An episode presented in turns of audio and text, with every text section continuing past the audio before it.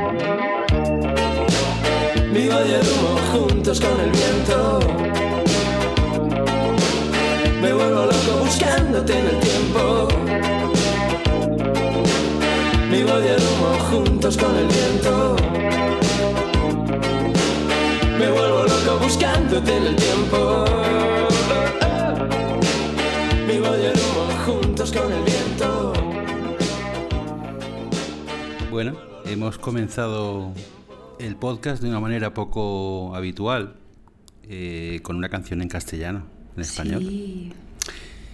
Y este eh, es un propósito que tenemos para este podcast, que es, eh, hemos decidido buscar canciones en castellano que nos gustan y de artistas que nos, que nos gustan, ¿no? Porque siempre ponemos cosas en inglés. ¿Por qué ponemos cosas siempre en inglés? Creo que porque estamos más acostumbrados, es más fácil encontrar canciones que nos gusten en inglés.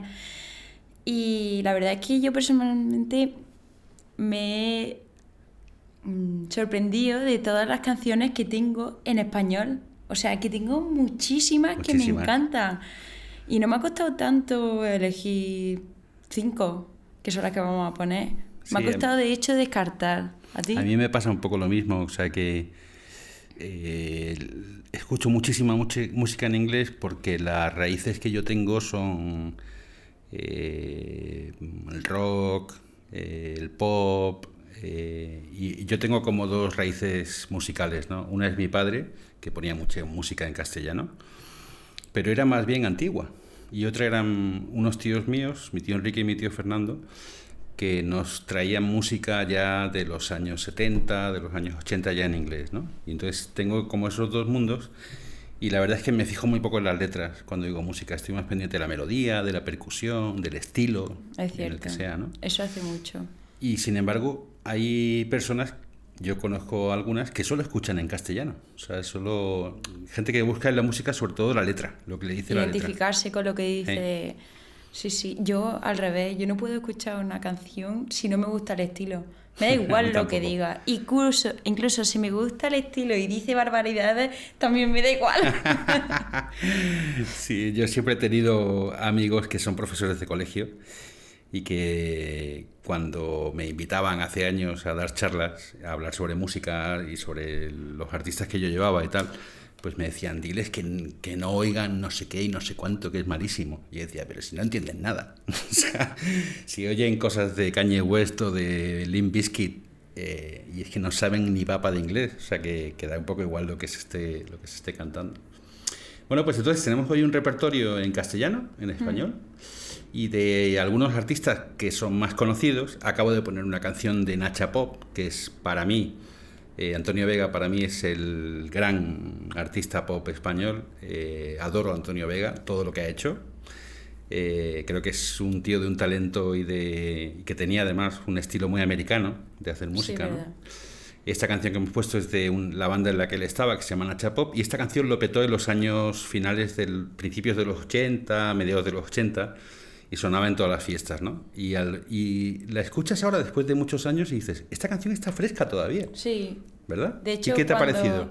cuando la hemos elegido entre los dos, de todas las que había de este hombre, esta era la más fresca. Sí, sí, sí, sí. sí. y, y es- y que se parece un montón al estilo yankee, como hemos dicho. Sí. Por eso nos gusta, en realidad es que vale en español, pero es el mismo estilo que, que siempre escuchamos. Y no conocía a este hombre. Pues Antonio Vega es un tipo para que te metas y lo conozcas, ¿eh? Muy musicalmente muy rico. Eh, las letras tienen una particularidad que es que dice palabras bonitas, pero no tienen ningún sentido. O sea, tú oyes las canciones de Antonio Vega y yo no consigo entender de qué está hablando, porque él utiliza las palabras como como el físico que era, él era físico de estudios, ¿no? Y entonces su música es como muy geométrica, muy matemática, muy perfecta. Y utiliza palabras, pero tú lees una frase y lees la siguiente, y dices, esa en Nacha Pop es fácil, pero las letras que luego ha hecho él son muy complejas. Ah, vale. Vale, pues ahora vamos con, en este alternar música elegida por ti y por mí, vamos con un artista reciente. Sí, Eh, bastante. No sé si nos la quieres presentar primero, un poquito. Eh, seguro que todas la conocéis. Se llama Rosalía y ha tenido un boom eh, desde que lanzó la canción de Malamente. Y esta realmente es una canción de su segundo álbum, porque antes había hecho alguna que otra mm, otros temas y es que hay un problema, ¿vale? Que estoy hablando como si fuese retrasada porque me escucho el eco. Es que tenemos que deciros una cosa, que no, no, no lo estáis viendo, pero estamos grabando los dos juntos. que Sí, es, cosa eh, que nunca hacemos. Nunca hacemos, siempre estamos grabando en, por Skype y, y ahora estamos en Granada los dos, ¿verdad? Que estoy aquí en el Puente del Pilar y estamos, y estamos grabando juntos. Entonces, eh, se está oyendo como te oyes en la radio. O sea, cuando yo voy a radio... Te oyes con este eco. Te oyes Yo también con este eco. Y lo que hace es que hablas más lento y hablas con más cuidado, ¿sabes? Porque te estás oyendo simultáneamente. Entonces, pon un poco nervioso, pero te acostumbras enseguida. Bueno, Pues lo voy a intentar, ¿vale? Si hablo raro, por favor, no, no os pongáis nerviosos. Pues vamos con un tema de Rosalía.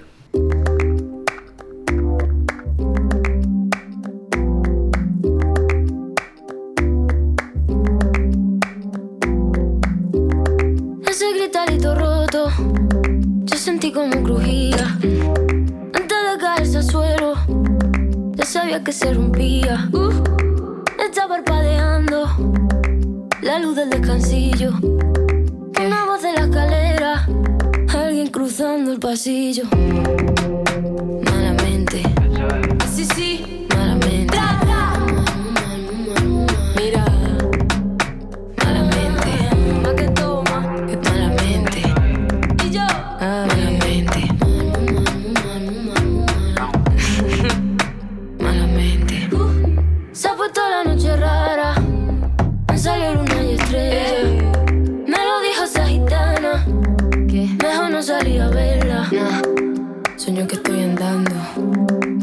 puente que la acera. Mira, mira, mira, mira. Cuanto más quiero cruzarlo, va. Más se mueve y tambalea.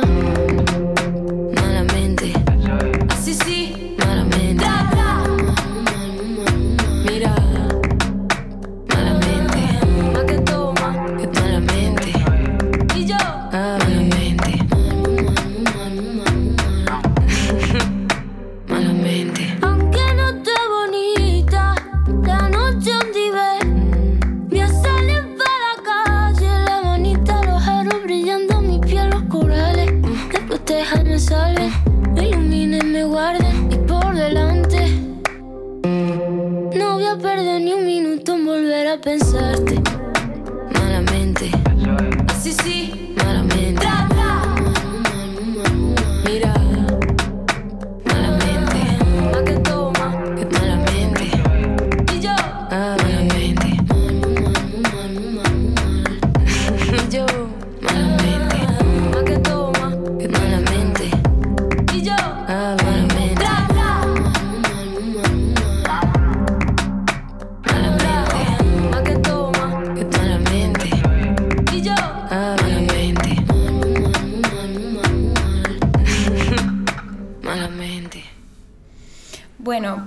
lo primero, lo que más llama la atención de esta canción es el estilo, ¿verdad? Sí. Porque no sabes si es mm, flamenco, si es... mm, no sé ni cómo llamarlo. Tiene electrónica. es que tiene de todo. Tiene unas bases que podrían servir para el hip hop también, por ejemplo. También. Pues mm, eh, esta chica eh, es catalana. Mira, Sí, sí, es catalana y lleva haciendo cosillas desde 2013. ajá. Ha ido a festivales, un montón de festivales en Panamá, en Las Vegas también ha estado. Y, y- y- y ha ido, es una chica que ha ido, mm, tenía un objetivo y lo ha cumplido, poco a poco. Mira. Sí, sí, sí, pasito a pasito. Eh, lo último fue con este hit de Malamente, eh, conoció en, allí en Estados Unidos a J Balvin Ajá. con el que hizo una colaboración que es otra canción muy chula que se llama Brillo. Ajá. Y a partir de ahí le ha, se ha puesto en contacto con, ella, con ella Farrell, Farrell Williams, Sí. para hacer otra colaboración. Guau. O sea que ahora está despegando pero a tope, Qué pero bueno. a tope. También no sé si habéis notado que mm, en Estados Unidos ahora cada vez gustan más las letras en español. Sí. Desde el hit que tuvimos, ¿cómo se llama? El de Mm, El de famoso. Fonsi. Sí, el de Fonsi. Eh, mm, Mira, curioso, ¿eh? Tanto que sabemos, pero no Sí, acordamos no de la número uno. Yo bueno, lo que pasa es que es una canción que trato de quitarme de la memoria, ¿sabes? Porque no puedo con el reggaetón. ya, bueno, pero mm, ¿Cómo se todos sabéis, todos sabéis qué canción es, ¿vale? Ah, despacito, despacito. Despacito, despacito. Despacito. Bueno, pues desde ese momento ahora hay colaboraciones eh, a porrillo con letras en español. La última es la de Tiki Tiki Taka o Taka Taka o Tika, Sí. no sé, que es Selena Gómez. Sí, mira. Eh, la rapera del momento, Cardi B. Sí. Y, Y también todos cantando can- en español. Sí, sí, cantan en español. Entonces, el otro día lo pusimos en el coche diciendo, venga, a ver qué ridículo van a hacer esto, porque muchas veces la versión que hizo Justin Bieber de Despacito en español fue tremendamente mala. O sea, es que quedó fatal, porque no sabía pronunciarlo bien. Sí. Entonces esperábamos que iba a ser un churro, pero no, suena fenomenal. La verdad Qué es que bien. lo han hecho bien. Ya creo que mm, aprendieron de aquel momento y no lo han vuelto a repetir. El caso es que mm, eh, esta niña va, yo la recomiendo que la sigamos de cerca porque va a ser un boom. Y ella le han preguntado muchas veces que qué piensa el gremio del flamenco, porque en este podcast me he arriesgado y os voy a introducir un poco de flamenco, que es muy difícil hacerse al flamenco porque es un estilo muy puro y es muy, es, Muy intenso. es dramático. Muy fuerte. es- mm, te llega al corazón. Y también en España creo que existe un poco de... mm, eh, se ha etiquetado el flamenco como Andalucía, cerveza, vinito, feria de Sevilla y Sí. para nada, para nada. De hecho, eh, hay mucho más que el flamenco de la primera, segunda, tercera y cuarta y feria, o sea, muchísimo más. Y, y eso es lo que yo voy a introducir Pues hoy. todo un reto porque la- el oído tiene que estar preparado para escuchar el flamenco. Vamos a ir progresivamente. Vale. Primero mm, malamente. Venga. Y ya luego poco a poco. Pues vamos con el siguiente tema, eh, que es un tema que he escogido yo, que tiene aire también andaluz y flamenco. Y te voy a contar por qué he escogido este tema. Porque vamos a poner eh, una canción que mucha gente que nos escucha conoce que se llama Aquellas Pequeñas Cosas, que es de Serrat. Que para mí eh, es la, posiblemente la mejor canción que se ha hecho en castellano. Así lo digo. ¡Pum! ¡Hala! Porque la letra es estupenda, la melodía tiene unos cambios muy interesantes. O sea, es una canción que puedes oír miles de veces que no, que no te cansa. Una cosa, ¿puedes decir la diferencia entre melodía y estilo, que es lo que tú me has explicado antes? Vale, o sea, el, el estilo sería como el conjunto de. El conjunto de instrumentación con el ritmo, lo- eso marca el estilo. O sea, por ejemplo, el rock and roll es un estilo de batería muy concreto. eh, eh, luego eh, los acordes son tres siempre, ¿vale? Eh, y se canta con eco muchas veces, ¿no? Entonces el estilo te lo dan, eso, la instrumentación, O sea, cómo pues, suena. por ejemplo, el estilo jazz, del estilo de reggaetón, Sí. del estilo de flamenco, son muy categóricos, pero tú puedes poner una misma melodía en esos tres estilos. Eso es, Vale. eso es lo bonito. Entonces vamos a escuchar una canción que originariamente era una canción de autor español, ¿vale? Eh, Joan Manuel Serrat, pero la vamos a oír mm, hecha rumba, casi por, por Ketama, ¿vale? Entonces, por una parte estaría el estilo, que es como los colores, eh, el ambiente de la canción, ¿vale? Y luego la melodía son las notas que canta el solista y los acordes que hay por debajo, ¿vale? Vale. Vamos a por ello. Entonces, no sé si lo he dicho que es Ketama. Sí, lo has dicho. Vale, una banda española de que pegó muy fuerte a mediados de los 90.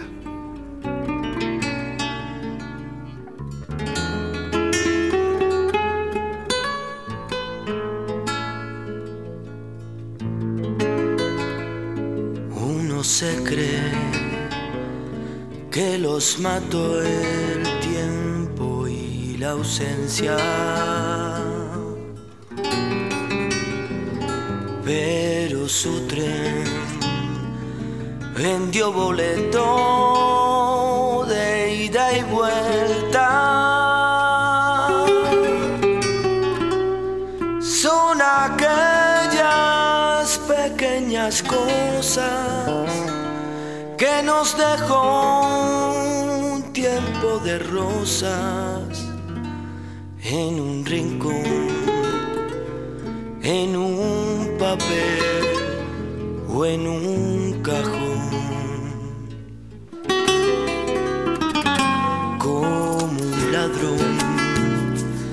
Te acechan detrás de la puerta.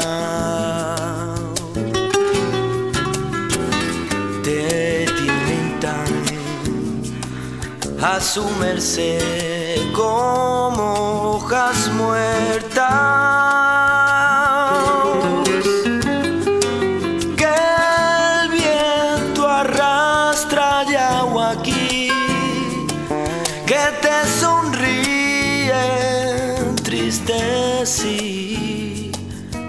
hacen que lloremos cuando nadie nos ve.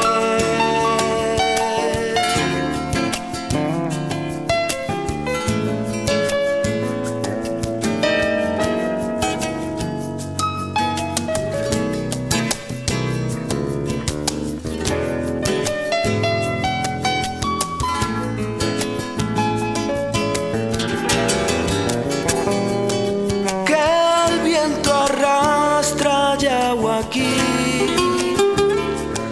que te sonríen tristes y nos hacen que lloremos cuando nadie nos ve.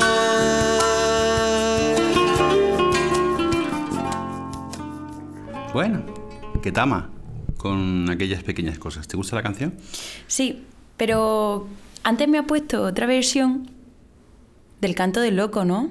Sí, es que hay muchas versiones de esta canción. Es una canción muy de hace muchos años ya y se han hecho muchas versiones. Es que es muy curioso cómo afecta el estilo. Sí. Porque la que me ha enseñado del canto del loco, pues, nunca lo hubiese escuchado. nunca, porque es un rollo. Sí. Pero sin embargo, esta me gusta mucho. Sí. Mm. Pues eh, decía Sting eh, que cuando una canción es muy, muy eso buena, te iba a decir, eso te iba a decir justo. la, la puedes transponer. Sí. O sea, que te la puedes llevar del jazz al pop, al flamenco, a la rumba. O sea, cuando una canción tiene una buena siempre. melodía, ¿no? Siempre, La de efectivamente. Get Lucky, yo creo que también la han hecho tantas versiones y todas Sí, suenan bien. Todas suenan bien, sí, sí, sí. Joder. Sin embargo, hay canciones en las que predomina tanto el estilo, o sea, tiene tanta fuerza, que no se pueden transponer. Sabes que te la llevas a otro estilo y te queda muy rara, o no te funciona, o sale Hmm. muy lenta, o sale muy rápida. O... Pero esta, esta es un- una buena canción. Y nada, habla aquí de. Esta canción habla de, de recuerdos, ¿no? De cosas de infancia que se guardan en un cajón, en un papel, ¿no? De cosas materiales. Y pensaba el otro día en un artículo que leí en, en una revista americana que decía que Facebook ha devaluado eh, las felicitaciones de cumpleaños. Total y absolutamente. ¿Verdad? ¿Estás de acuerdo? Yo el otro día me metí en Facebook, tenía mm, felicitaciones de gente que no había hablado con ella nunca Sí. y me sentía fatal porque era agosto y todavía no le había mm, respondido. Pues, O sea, eh, eh, ¿Qué más da? O sea, me da igual quién Claro, me felicite. o sea, el, el- el articulista este decía, cuando tienes, eh, eh, por ejemplo, en tu aplicación de calendario, todos los días te recuerda quiénes son las personas de tu red, en LinkedIn o en Facebook, que cumplen años, te salen tropecientas personas, ¿no? Mm. Cada día. Y decía, hombre, un cumpleaños es una cosa especial, pero 100 es una lista, decía ya, ¿no? O sea, que se convierte como en algo que... Es como otro trabajo. Sí, o sea... Como ya la compra. Sí. Ay, ¿a quién tengo que felicitar hoy? Espera, pa, Sí. pa, pa. Y otra costumbre también curiosa que se ha puesto de moda es que se felicita en los grupos de WhatsApp. También. O sea, que- que no escribes. felicidades, Sí. felicidades, felicidades. A ver cómo lo pongo diferente, porque claro, este he utilizado el icono que yo iba a utilizar, pues ya no puedo. Este utilizado la misma fórmula que yo. Oye, ¿y qué te parecería, Natalia? Yo es que soy, soy un romántico. Eh, me gusta escribir a mano. Y, y algunas navidades que he tenido tiempo he mandado tarjetones escritos. Qué ¿sabes? chulo, es muy chulo. Y eso yo creo que ahora tiene muchísimo más valor que antes. Sí, sí, sí, sí. Yo de hecho lo guardo, cada vez que alguien me escribe algo, lo guardo con muchísimo cariño, porque Claro. me llega al corazón. Claro. Y yo creo que la- esas cosas que se escriben es porque te has sentado. Eh, de hecho, ya sí, lo compran un papel especial, en un sobre también bonito, o con textura. eh, eso ya hace muchísimo. ¿Verdad? Sí, sí, porque un email, ¿cuánto escribimos al día? No sé. Y yo ni trabajo, pero aún así escribo. O sea, Y WhatsApp ni te cuento. bueno, recomendación, por favor, todo en Navidad.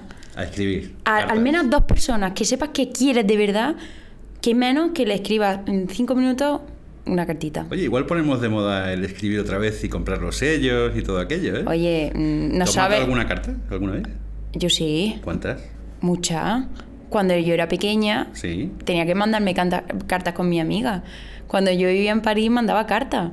Y lo típico era, venga, te meto estas pegatinas que son las que me gustan. Y así, mm, muy Pues bonito. vamos a volver al correo.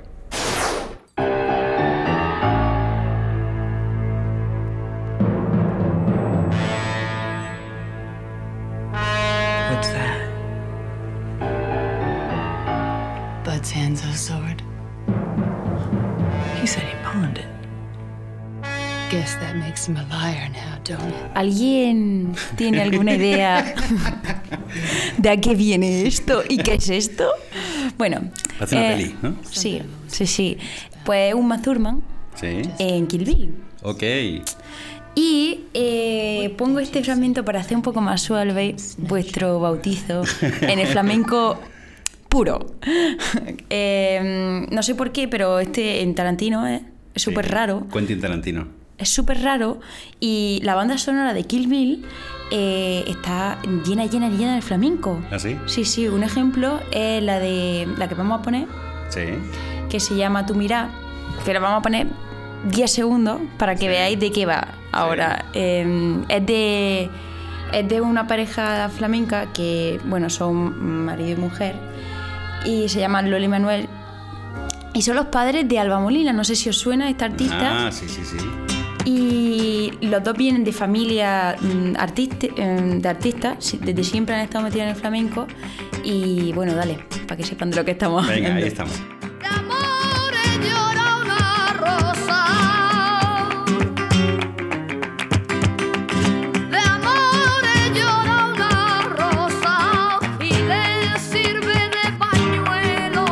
Bueno, creo que ya se hacen una idea.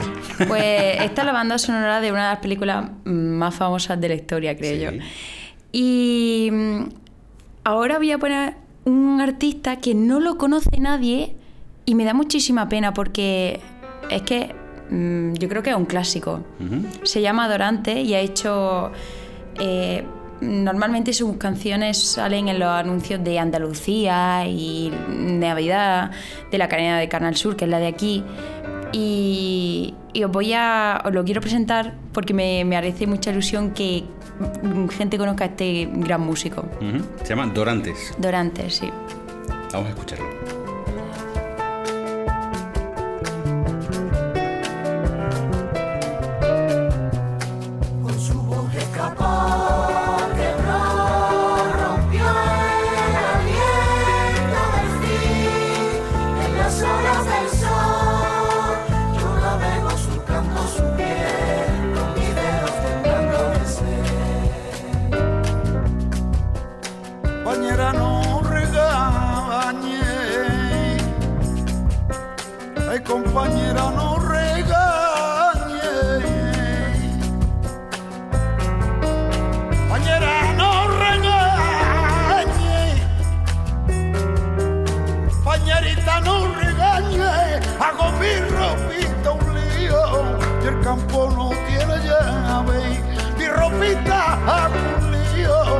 Campo no tiene llave. Con su boca escapó.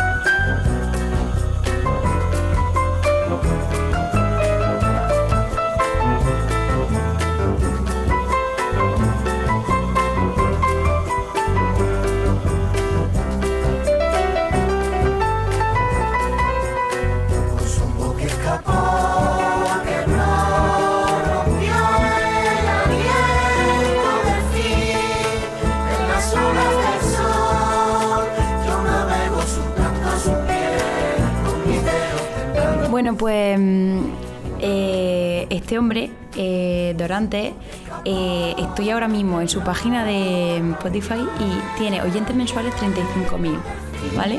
Y me, es que me parece increíble que de, a nivel mm, como pianista es tan bueno como Debussy y de hecho lo comparan. ¿Ah, sí? O sea, en el género de flamenco y cómo toca el piano es, es genial. Eh, no es genial, es que no tengo palabras, ¿vale?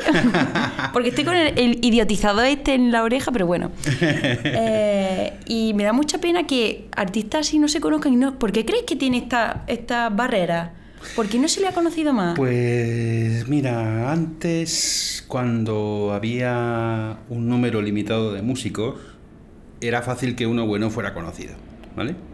Pero ahora hay tanta música, tanta oferta, que es como que te si vendan, no, ¿no? te lo ocurras mucho la promoción, la parte de promoción, no te conoce nadie. Tío, es muy- eso es curiosísimo también. Pues es así el ¿Sabes? mundo de. ¿Sabes? Una cosa, un dato curioso. En la última mm, temporada de la serie Chef Table, que es la de Netflix de los mejores chefs mm, de ahora, según la guía Michelin, eh, ha sacado un episodio al, al ver. mm, Albert Rivera. No, no, no, es que me ha salido Albert Rivera, perdón. Am, eh, contra Ferran Adrià, Albert Adrià, el hermano. Hermano, sí. ¿No sabéis que él, él el bully? No es Ferran Adrià, es él. Dice, ¿pero qué pasa? Que yo no he sabido venderme nunca. No se me da bien los medios. Pero yo he sido el que ha estado en el laboratorio, como lo llaman, o el taller, más bien, eh, eh, mm, en- descubriendo la esferificación, eh, descubriendo la espuma, todo lo que cambió el- la- el- la cocina. toda la cocina molecular nació del bully y, y fue, un, vamos, un golpe mundialmente. O sea, todos lo dejaron flipando. Y él y el fue. crédito se lo ha llevado él. Se lo ha llevado el hermano. Y él, él- otra cosa, otro, mm, otro dato es que él no está enfadado. No tiene rabia. Ni contra su hermano, ni contra los medios, ni contra nada. Él tiene rabia contra sí mismo. Decir, ahora tengo yo que despertar, ahora tengo yo que saber venderme. Y ya he hecho lo de este episodio para Netflix. Sí. Y es que de verdad ahora hay genios que si no se te dan bien la, la comunicación y los Sí. medios, es sí, mira, el otro día escuchaba yo una conferencia de Martin Sorrell, que es la gran referencia de la publicidad a nivel mundial. O sea, es el dueño, era el dueño del grupo WPP, ¿vale? o sea, tenía Jan Rubicon, tenía BBDO, un montón de agencias muy grandes, ¿no? Y le han echado por un caso de acoso sexual este Mm. verano. Y eh, ahora está dando conferencias y tal, y el otro día en Argentina decía que ahora mismo es mucho más importante para las marcas tener capacidad de distribución, o sea, poder llegar a muchos medios por distintos mensajes y canales, que el- la creatividad en sí. O sea, que en el mundo de la publicidad, antes la creatividad era muy importante porque un anuncio bueno se acababa viendo y se acababa viralizando, pero ahora no, ahora tienes que tener controlado tus canales, tienes que tener contratos con todas las televisiones, o sea, tienes que asegurarte de que el, el río tiene muchos afluentes, ¿sabes? Y también creas como en engagement, como Enga- sí, eso, ese, sí. o sea, llegar al corazón de aquel que tiene delante. Y de eso quería hablar contigo, porque fíjate, esta reflexión de, de Martin Sorrell me hace pensar en una cosa, ¿no? Y es lo difícil que es llegar a mucha gente ahora Sí. con un mensaje, ¿no? Entonces, eh, Quiere decir, con un mismo mensaje ya va, llega a todo sí, el o mundo. sea, que, que haya mucha gente que se entere de que existe Dorantes, por ejemplo, ¿no? Un tío que es muy bueno, que tiene un buen producto.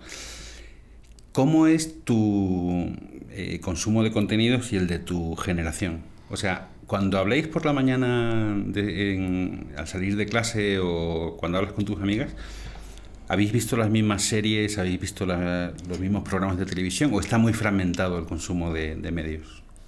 Yo creo que mm, la- los pilares, o sea, las noticias que son virales, nos enteramos por distintos canales, a lo mejor tú por, por Twitter, mm, o porque has visto, o porque sigues un diario eh, online, o por Instagram, pero siempre te, te, te terminas enterando porque está en todos lados. Por ejemplo, llegando. que se murió Monserrat Caballé, lo de Vox ahora, que está siendo un boom, esto, Sí. yo lo he hablado con mi amigo, o sea, eh, un compañero mío pasó una foto de Vox haciendo una broma al grupo en el que estamos todos y no nos habíamos reunido, pero sabíamos de lo que estaba, de lo que se estaba Muy riendo. interesante. Pero mm, esas cosas sí que te enteras muy rápido. Luego el Pero ¿qué eh, tiene que pasar para que esas cosas lleguen a la gente? Porque tú, por ejemplo, de... Que esté en todos lados lo que tú has El dicho. tema de Montserrat Caballé, ¿cómo te enteras? Yo me enteré porque había un documental en la tele que mi madre estaba viendo. Sobre su muerte. Sí, no, sobre la última entrevista que dio. Vale, o sea que ahí está la televisión, ¿no? Tu madre Sí. viendo una televisión. Sí. Yo me enteré por elpaís.com. Eh, y dices que puede, puede haber gente que se ha enterado por Instagram, por ejemplo. Por ejemplo, un- una tontería. Eh, eh, te meten en Spotify, ¿vale? Y te hacen la típica lista This is Montserrat Ca- Caballé. Dices, ¿para qué me sale a mí en inicio Montserrat Caballé? Entonces ya, mm, poco a poco te vas condicionando y te van diciendo, te van dando pistas. Luego en Instagram eh, ponen a lo mejor el, el símbolo del luto o algo en plan, se ha ido una gran maestra. Mm, Así es como te vas enterando ahora. Yo no voy a ningún sitio para enterarme de las novedades. Yo no voy a, a- al periódico ni a una revista. Sino que te, te llega. Me llega, me Vale. llega. Pero claro, esa- esos temas que te llegan son pocos, ¿no? Son los muy grandes, son las, las grandes cosas que pasan, ¿no? Sí, luego tengo, mm, creo, y creo que mm, aparte tú, lo hace mucha gente, es que tú tienes como un portal, el mío es Refinery29, que yo me doy de alta en la newsletter y me llega. Entonces me llega mm, semanalmente todas la- la- las cosas que a mí me interesan. También tengo la de TED. Vale. O sea que somos muy selectivos. Vale. O sea, eso, es- por eso es tan difícil ahora llegar a todo el mundo con un mismo mensaje, porque Claro. tú decides, pa, paso, no lo veo, y antes era muy obligado. Salía en la tele y te tenías que tragar ese anuncio. Ahora ya eso no es así. Sí, ¿Qué pasa sí, está empezando a ser así porque YouTube ha puesto los anuncios mm, obligatorios. Siempre, ahora hay mucho más anuncios que antes, no sé si lo habéis notado. Sí. Y lo de las encuestas, que eso a mí me repatea. Siempre digo, pues no quiero, tío, me da igual todo. Mm, Tienes que ayudar un poco más a YouTube. bueno, sinceramente le ayudo, porque luego pienso, pobrecillos, qué mala sea, Te iba a hacer una pregunta. Eh, en mi generación, algo que ha salido en la tele o algo que... Sí, algo... O sea, cuando algo sale en la tele, se acaba enterando todo el mundo. En mi Mm. generación. En la Mm. tuya, No. ¿cuál es ese medio?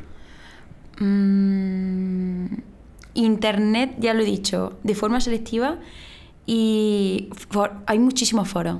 O sea, yo creo que mi generación no, ve la- no creemos nada en los medios de comunicación, nada, en absoluto.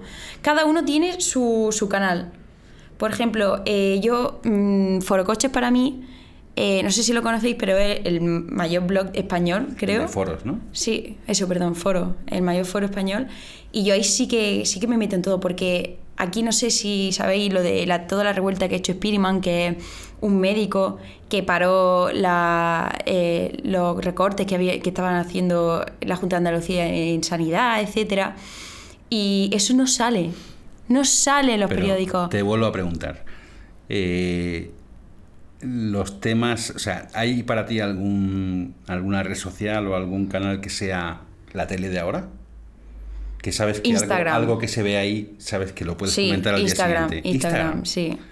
O sea que una cosa que ha pasado en Instagram con las, con las celebridades, ¿no? Influencers y demás, eso Mm. sí se comenta. Sí, sí, y sí, eso sí. es como la tele de nuestra época. Mm, Sí, porque también, por ejemplo, BBC o El País o El, el Español, todos están también ahí, tienen su cuenta. Entonces, si te quieres enterar, pues te metes ahí y Qué interesante. todo, todo lo van poniendo. O sea, ellos, mm, si sacan un titular, también lo sacan en Instagram. Entonces, yo ya no, no, no- no me leo el artículo.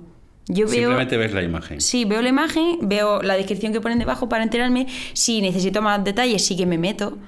Pero con eso me basta. O sea, el titular entonces es Instagram es la nueva tele para tu generación. Mm, si quieres mm, ponerle etiqueta, sí. Bueno, pues luego seguimos, me sigues contando sobre Foro Coches, ¿vale? Que me Vale. interesa mucho eso que has dicho. Y vamos con un poquito más de música. Eh, y voy a poner, vamos a cambiar ahora de continente. Nos vamos a Latinoamérica y nos vamos a escuchar a un artista uruguayo que se llama Jorge Drexler y a una cantante mexicana que se llama Julieta Venegas. Venegas.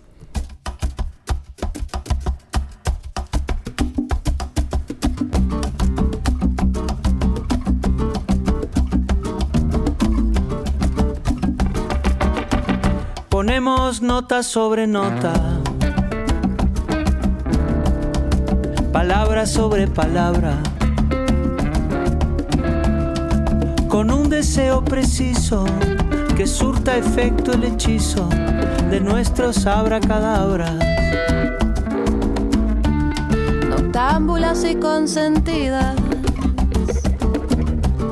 ladronas de mariposas. Dejamos que el tiempo pase, fuerza misteriosa.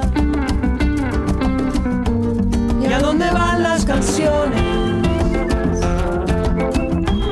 que soltamos en el viento? Llevando a qué corazones, quién sabe qué sentimientos. Quien tenga un beso que dar,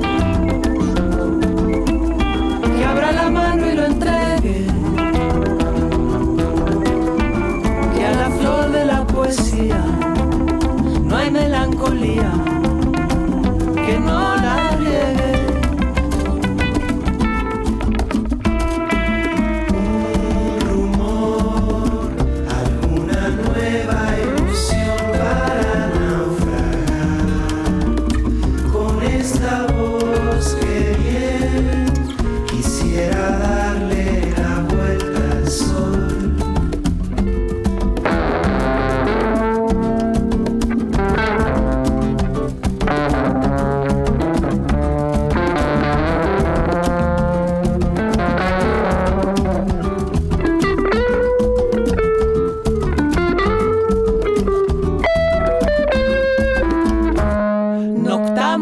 consentidas, ladronas de mariposas. Dejamos que el tiempo pase, buscando dar una frase de esa fuerza misteriosa. ¿Y a dónde van las canciones? que soltamos en el viento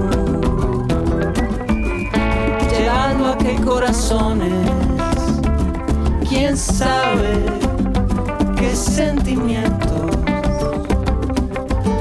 Quien tenga un verso que dar, que abra la mano y lo entregue, que a la flor de la poesía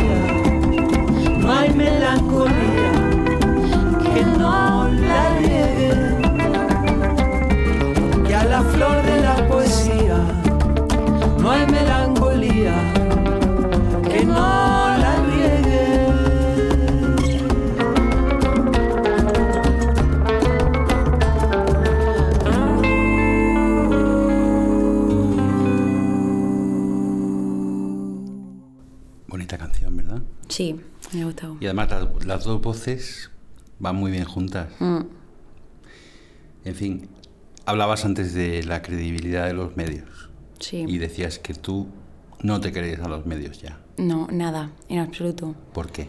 Mm, porque ya no hay filtro.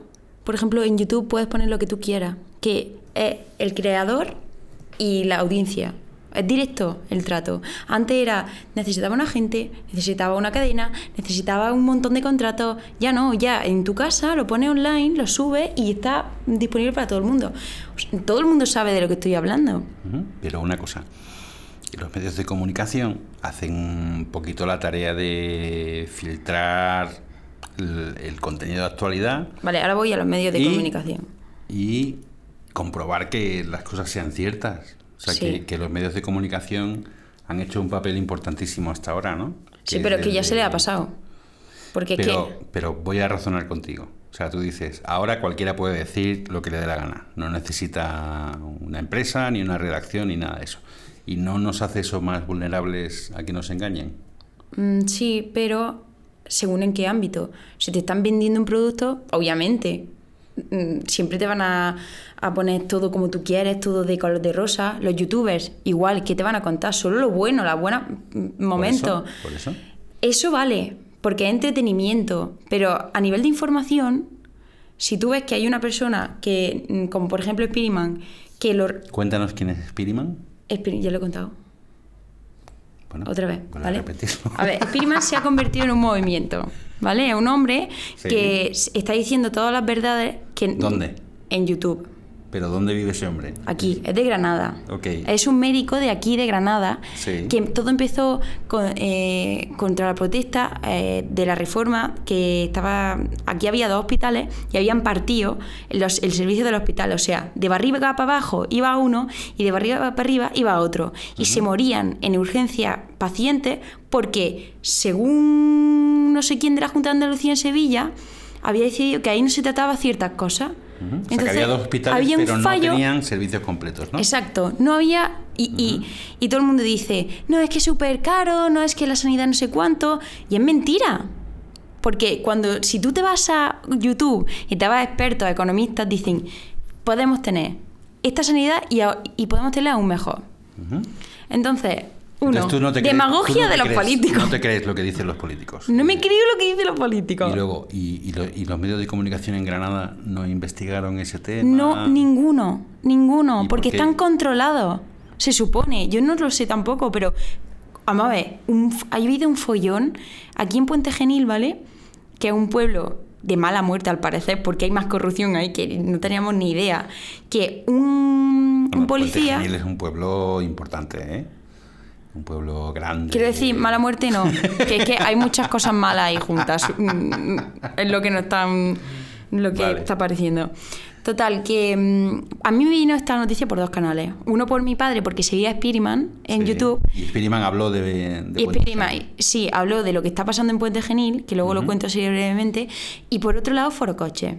Foro Coche es este foro que es lo mismo. Tú eh, te haces miembro del foro y puedes abrir hilos. O sea, como conversaciones. Y entonces tú pones un. Explica, puedes poner fotos, puedes poner vídeos, puedes poner texto. Normalmente lo explica en un, un fragmento de texto y todo el mundo que forme parte del, del foro puede comentar. ¿Y eso lo ve mucha gente? Eso es. mm, eh, Forcoche fue el autor de que Chiquilicuatri fuese a, a Eurovisión. Fueron ellos los que decidieron que, que- que fuese.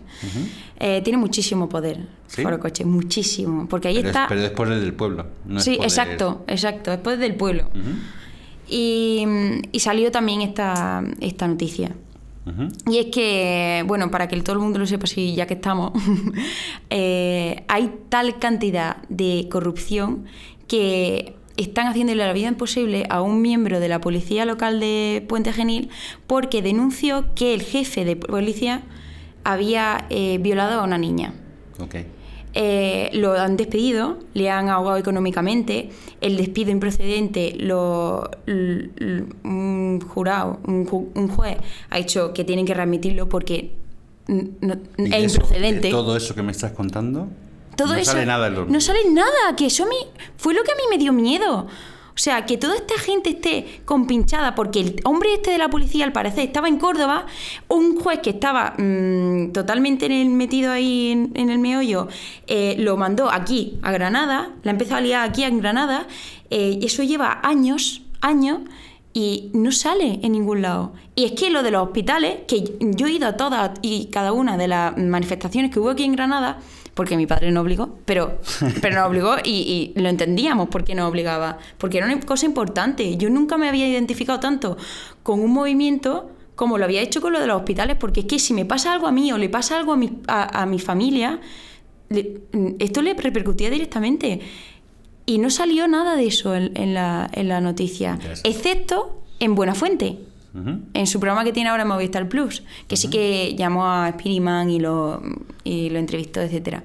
Y de verdad, yo como millennial, me da un miedo terrible que estas cosas no salgan. Sí, a mí me da miedo que, que los medios de comunicación no tengan credibilidad y me da miedo que haya mucha gente que no tiene esa buena fe de Spiriman y que esté manipulando a la gente contando mentiras. O sea, Así que también estamos viviendo un momento muy desconcertante en el que en función de lo que tú piensas te llegan unas cosas por WhatsApp que confirman siempre tu punto de vista y muchas de ellas son falsas. ¿no? O sea que este, esta es una conversación muy interesante para hablar sobre la verdad y sobre la posverdad y sobre la manipulación.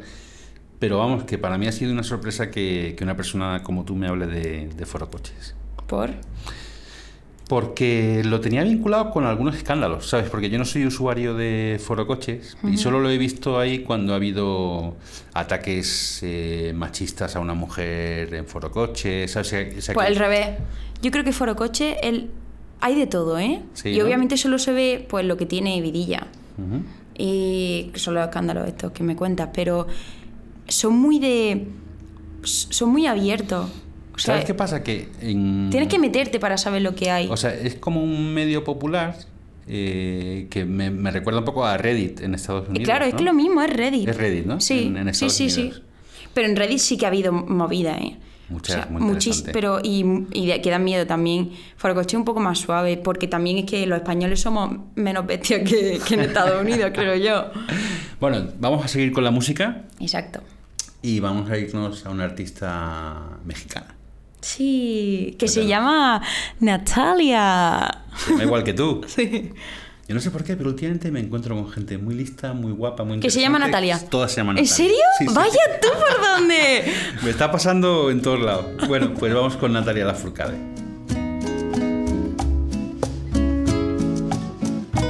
En el canto de las olas encontré un rumor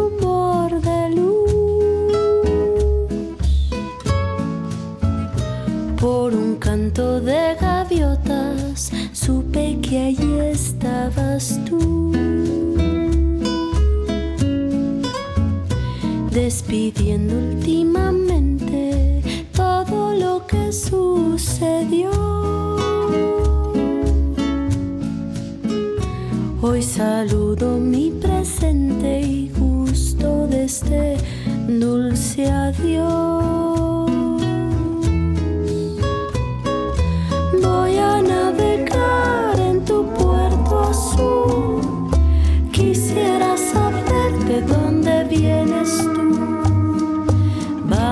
A dejar que el tiempo pare, ver nuestros recuerdos en los mares y esta soledad tan profunda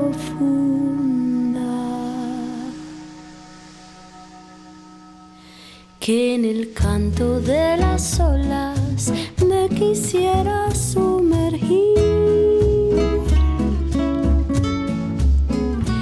embriagándome en su aroma, algo nuevo descubrí.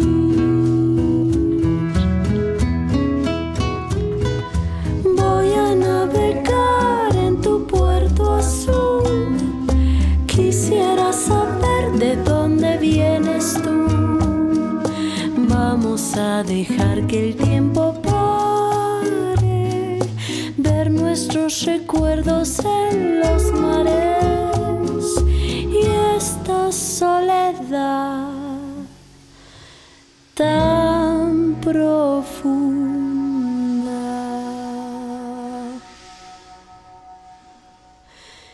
Que me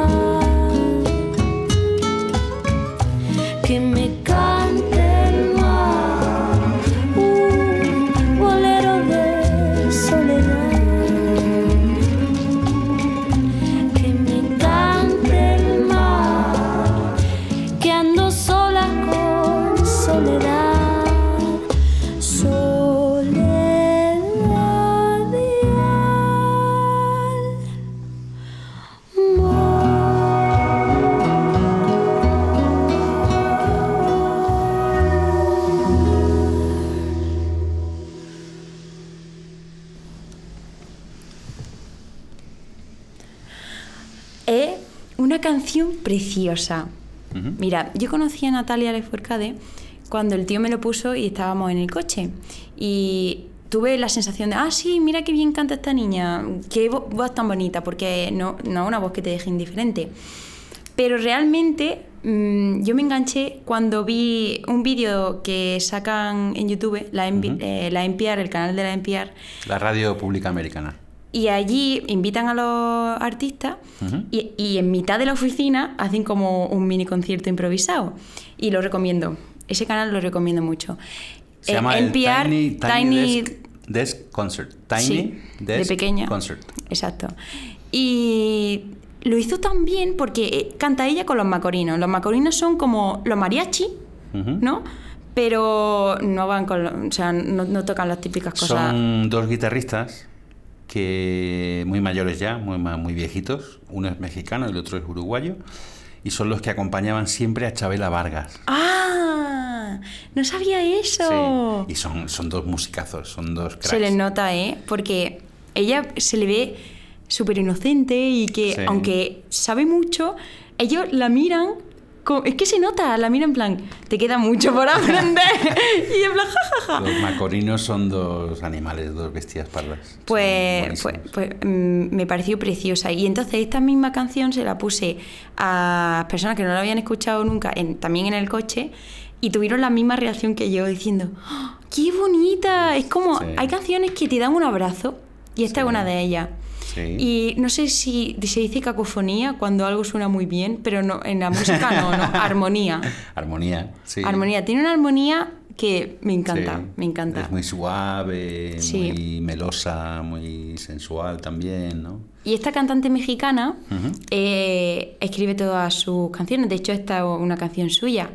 Y también con la peli de Coco ha habido un boom de Ah, este sí, porque estilo. la canción del final es suya, ¿no? Es de Natalia Lafourcade. Hay una canción que es suya, pero no sale en la película. Ah, vale. Eh, entonces, en, la- en los Grammys, Ujú. ella salió cantando con Miguel, que es un- también un artista que se está haciendo muy famoso por colaboraciones con Katy Perry. ¿Ha sonado aquí, Miguel? Lo hemos puesto. ¿En cuál? Eh, le pusimos una canción con Casey Musgraves. Ah, claro, sí, es verdad, no me acordaba. Eh, y ella sale haciendo el dueto de, con la canción de Recuérdame, que es la de Coco, que es preciosa también, y allí en los Emmy. Entonces, otra vez vemos como poco a poco la música en español se va haciendo hueco. Sí, Porque yo creo que va a ser una tendencia. mm, totalmente. O sea, el mundo más- global cada vez es más eh, inglés Hispano. y español, Mm. los dos, ¿no? mm. Y esta mujer es que, como tú decías, tiene muchísimo talento de compositor Sí. y, y es joven. Es joven, sí. Y hay, hay que seguirla, a Natalia Lafourcade. Sí, la I love seguiremos. Natalia Lafourcade. A mí también, mira, mi- mira, en mi, en mi casa me decían, qué pesada Natalia, Sí. otra vez con Natalia. Pues ahora todos la escuchan. ¿Ah, sí? Todos, sí, sí. Es O que sea muy que buena. eres muy pesadica, ¿no? Yo no. Soy la menos pesada de mi casa. Mentira. Bueno, pues yo te voy a contestar con una banda también mexicana Ujú. Que se llama Cafeta Cuba. Y de hecho eh, están bastante en línea con, con Natalia Lafourcade y colaboran mucho, ¿vale? Entonces te voy a poner una canción muy romántica también. eh, Muy compleja. muy compleja. Va- vas, vamos a escucharla, ¿vale? Vale. pero suena a muchas cosas. Eh, esta banda eh, tiene muchos ecos de Beatles, de The Cure, Ajá. eh, de David Bowie, por ejemplo, también se han alimentado mucho ellos. Y entonces yo creo que lo bueno que tienes, que vas a escuchar una, una balada pop muy convencional, así externamente, con elementos de The Cure, con algunos cambios de acordes de los Beatles. Y vas a ver cómo lo fusionan todo de una manera muy, muy original, ¿vale? Y son, son jóvenes, ¿no? Son gente de ahora también. Quiero ver tu risa todo el día.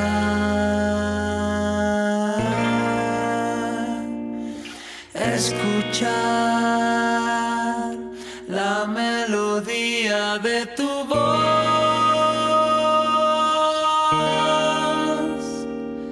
Quisiera ser el brillo de tus ojos, el peine que desnuda tu esplendor, esquina que te ve cuando caminas.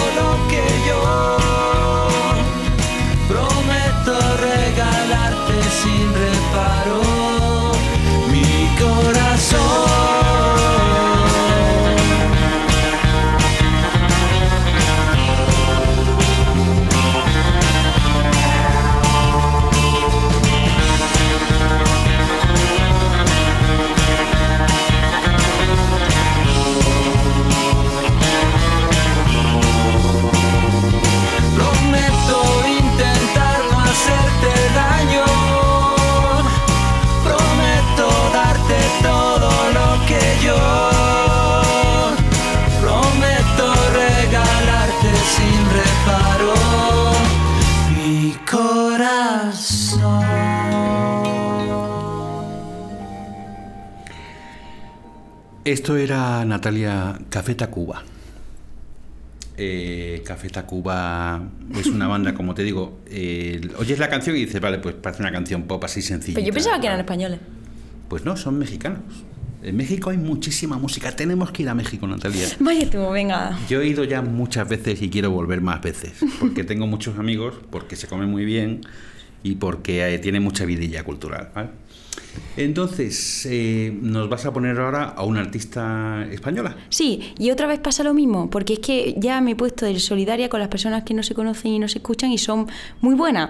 Es Rocco, si todos lo sabéis quién es, Rocco es la de Tu cara me suena, eh, que hacía súper bien las la imitaciones de, de todas las voces que le ponían. Hizo una imitación de Nina Simone, que de verdad, ponerlo porque es que es una pasada.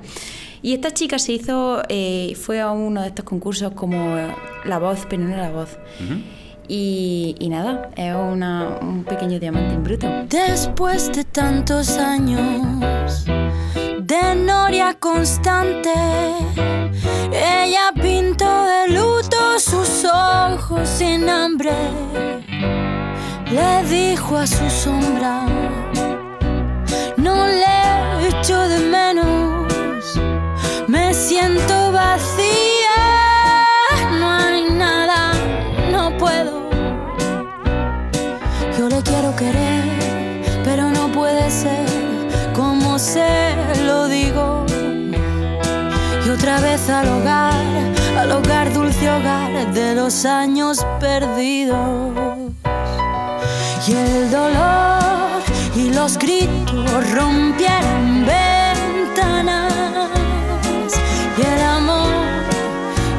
siete y saltó de la cama. Inventaron historias, oh, intentaron intentos oh, y siguieron matando lo que ya estaba muerto. Crecieron flores negras bajo sus besos. Después de tantos años de espesa rutina,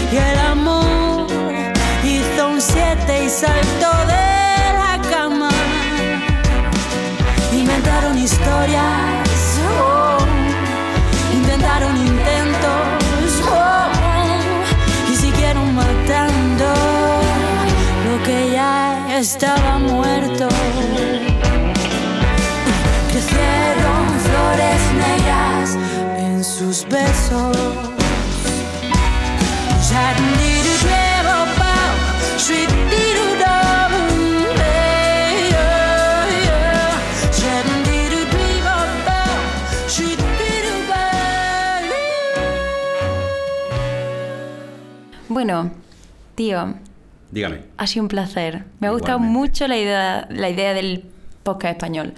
Y como somos animales de hábito, Sí. quiero cerrar el podcast con unos artistas españoles eh, que cantan en inglés. ¿eh? Vale, perfecto. ¿Te mola? A Me ver. encanta. Es eh, Najwa, ¿cómo es? Najwa. Najwa. Najwa Nimri, que es una artista de padre, su padre es de Jordania y su madre es de Navarra. Es una actriz muy conocida. Sí, sí, mm, seguramente. Yo es que la conozco como cantante. Y Fue, fue cliente mía. ya, ya. Luego, al comentarlo, me has dicho que eras tu clienta. Bueno, Sí. el caso, que termino rápido, que ha hecho, él- ella hace colaboraciones, bueno, su productor es Carlos Jean. Carlos Jean. Y no sé por qué al pensar en... No me di cuenta de que esta persona era española porque tiene, lo vaya a ver, un estilo tan Jorbephonic, O sea, Sí, no parece sí. nada aquí, parece o británico o mm, no sé, es una joya española que no le sacamos tampoco. Ella, ella me contó que suena tan bien en inglés porque tenía un coach que le ayudaba a trabajar las canciones y a- en la grabación Entiendo. estaba con ella para asegurarse de que las S fueran inglesas las, y suena genial, vamos, o sea, Ya, ya, ya, ya, ya. es muy buena Najwa. Bueno, pues nos despedimos con Najwa entonces. Sí. ¿Y cuándo quedamos para hacer el siguiente, querida? No, lo haremos en cuanto antes posible. Bueno, un abrazo a todos. Adiós.